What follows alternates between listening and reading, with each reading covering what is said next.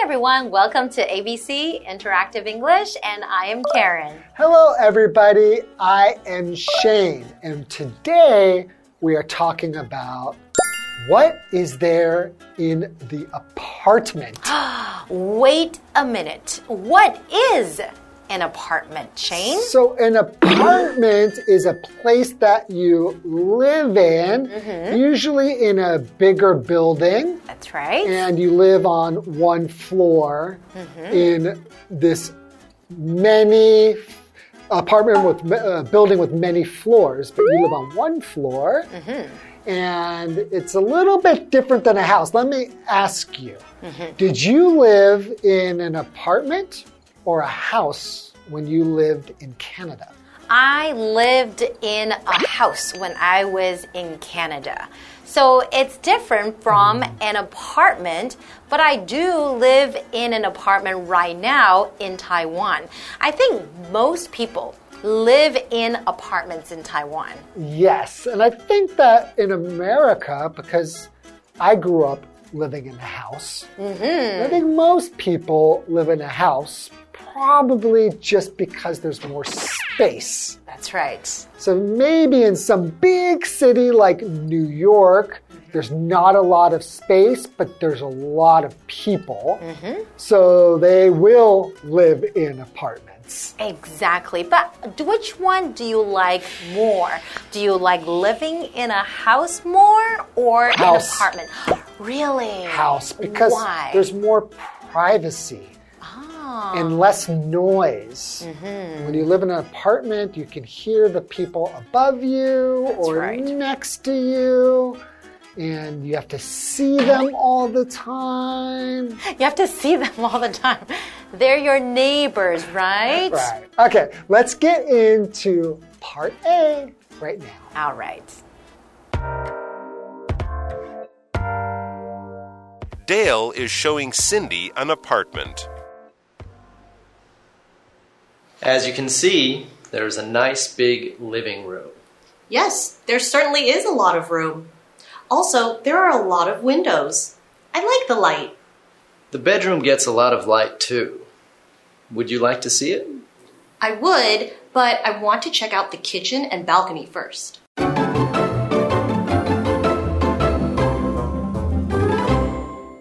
So today we are looking at part A of what is there in the apartment. Okay, so we're looking at a dialogue today and Uh-huh. Dale is showing Cindy an apartment. So can you remind us again, Uh-huh. Shane, what an apartment is? Okay, so an apartment is a noun. It's a set of rooms for living in, usually on one floor of a building. That's right. So, for example, I live in a three bedroom apartment. Wow, that sounds pretty big. How about you? Well, I live in a four bedroom apartment. That sounds even bigger. That's right. okay, well, let's take a look at this dialogue between Dale and Cindy. So you'll be Dale and I'll be Cindy. Cindy. okay, I'll be Dale. Okay. So Dale begins. As you can see, there is a nice big living room. Ah, I like big living rooms. Mm. A living room is usually a place where everyone gathers around to watch TV and sitting on the sofa, enjoying your snack, right? Yeah. Okay. And Cindy says, yes, there certainly is a lot of room. Also, there are a lot of windows. I like the light. Ooh, mm. I agree with her. Because a, a lot of apartments that I've been in in Taiwan mm-hmm. don't let in a lot of light. And it's important to let in a lot of light. Yeah, it kind of makes it more, I don't know, feel more alive. Exactly. And then you feel healthier too. Certainly. Certainly. So certainly is the next vocabulary word we are looking at. Mm. And that is an adverb. It just means without a doubt. I don't even need to think about it and I know the answer. Mm-hmm. So for example, I am certainly happy to host this lesson with the charming man sitting next to me. Who, who, me? I don't know. Maybe that guy over there. That guy over there. Hey, guy.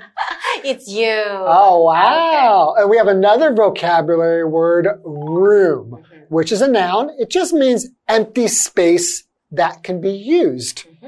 So, for example, you could say, there is not enough room here to dance. So it just means that there's not enough space mm-hmm. here for you to dance, right? Okay. And what does Dale say now? Dale says, the bedroom gets a lot of light too. Mm. Would you like to see it? Oh, and the bedroom is a place where you sleep. Is where you have your bed. So we call it the, bedroom. Mhm. Oh, I see. It gets a lot of light. When you say a room gets a lot of light, that means that it, a lot of light is coming from usually a window. Exactly. Right? And usually a lot of people like having a lot of light in the room. So Cindy says, I would, but I want to check out the kitchen and balcony first. So we know the kitchen is a place where you cook, right? And sometimes eat. Yeah, exactly. And we also have this word here, balcony. And that is a noun. So balcony is a platform that is built on the upstairs outside wall of a building. Mm-hmm. So, for example, he likes to read on his balcony to relax. I love spending time on the balcony too. Do you have a balcony? I only have a small balcony. Uh, I have a three balconies. You have three balconies? Yes. Did you put tables and chairs? You got some chairs, no tables, but plants, and it's a nice place to relax. Oh, I love balconies. And usually you can enjoy the view mm-hmm. and have a nice drink with your friend outside on the balcony. Well, speaking of relaxing, why don't we take a short break? That is a great idea. Sure, they're right this way. Um, the kitchen is a bit small. And there is no stove or refrigerator.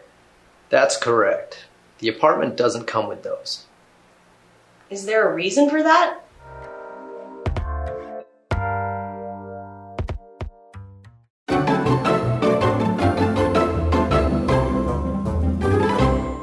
Welcome back, everyone. Welcome back. So before the break, we were looking at a dialogue between Dale and Cindy. So Dale is showing Cindy his apartment. That's where he's living right now.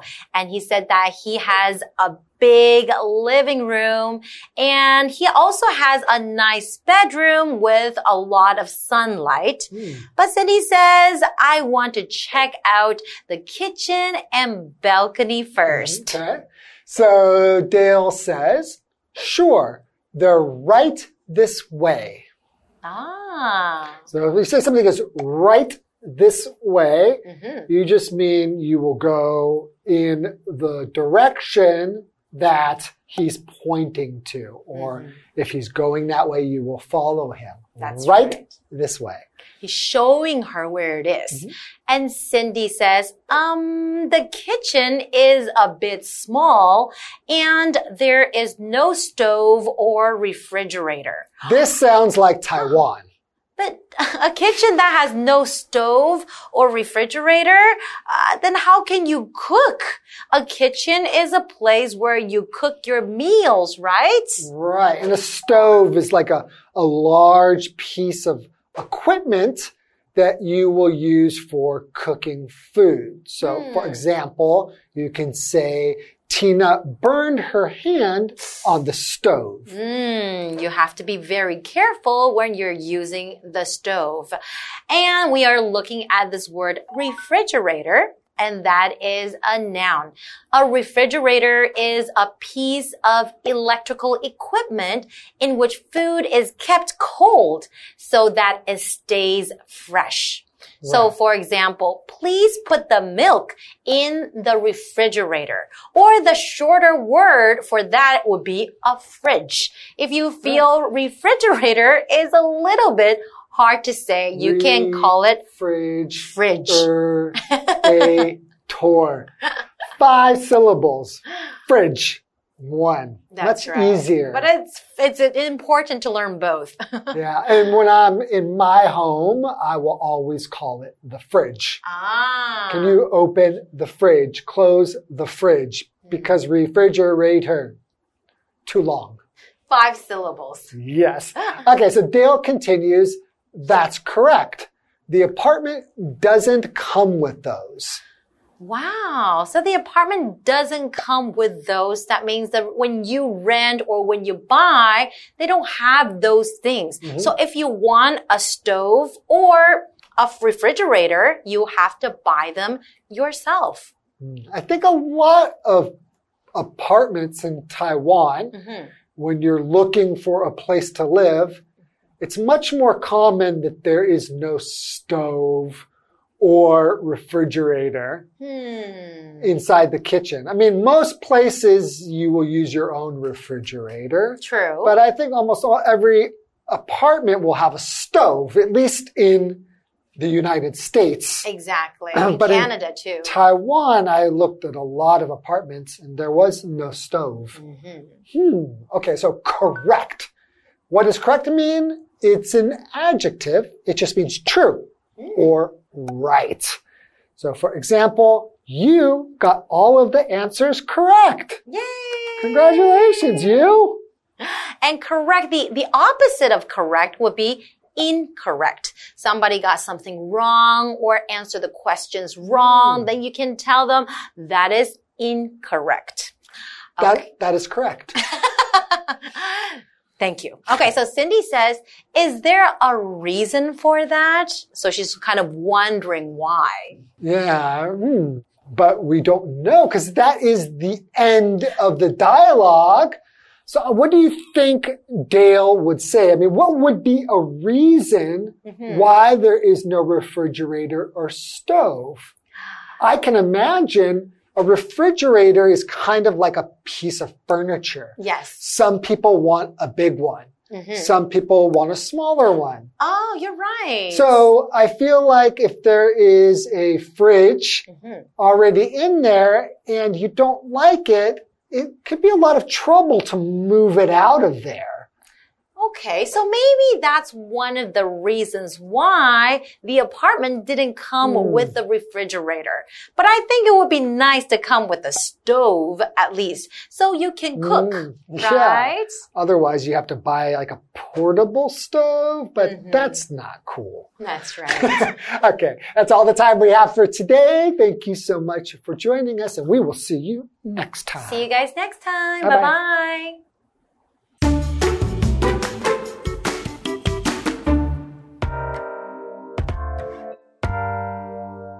Dale is showing Cindy an apartment. As you can see, there's a nice big living room. Yes, there certainly is a lot of room. Also, there are a lot of windows. I like the light. The bedroom gets a lot of light too. Would you like to see it? I would, but I want to check out the kitchen and balcony first. Sure, they're right this way. Um, the kitchen is a bit small. And there is no stove or refrigerator. That's correct. The apartment doesn't come with those. Is there a reason for that?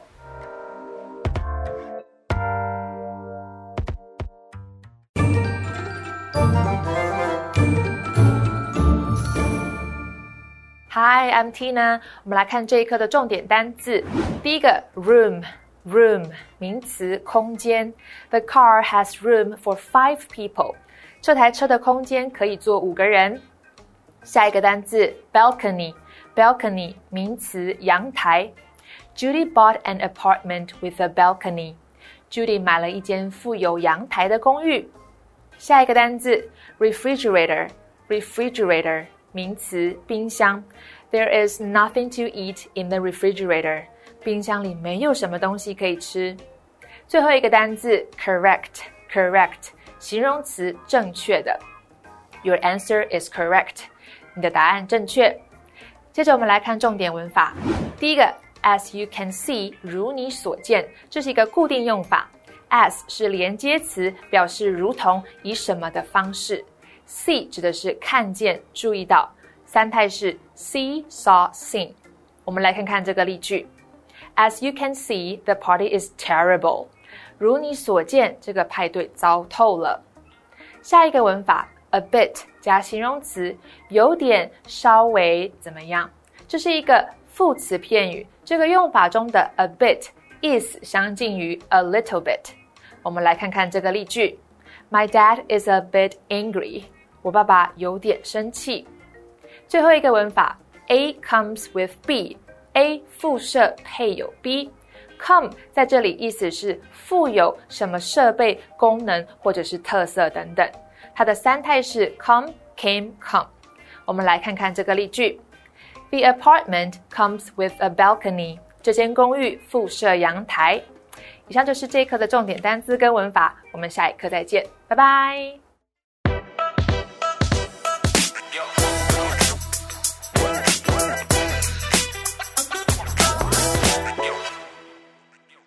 Ta-da! What do you think? It took me all day to make this cake. So, do you think I'll win? Wow, it's hmm. amazing!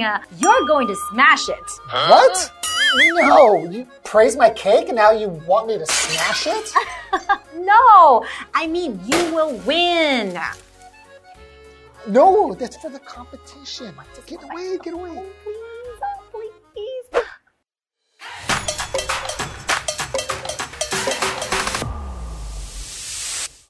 Hello, everybody. I'm Shane. And I'm Karen. Today we're going to introduce a phrase called smash it. Smash it is slang that is used to encourage people and wish them a win or success. So, there's no need to destroy anything, right? No. Let's look at some examples. Don't worry.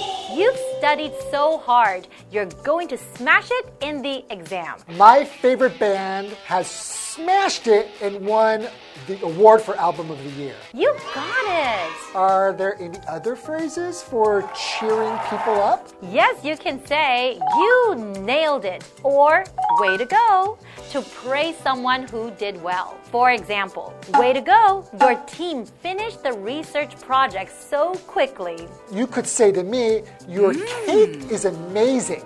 You'll nail it. That's right. Oh, that's so sweet of you to say. Okay, well, that's, That's all, all for for today. today. We'll see you guys next time. Bye bye.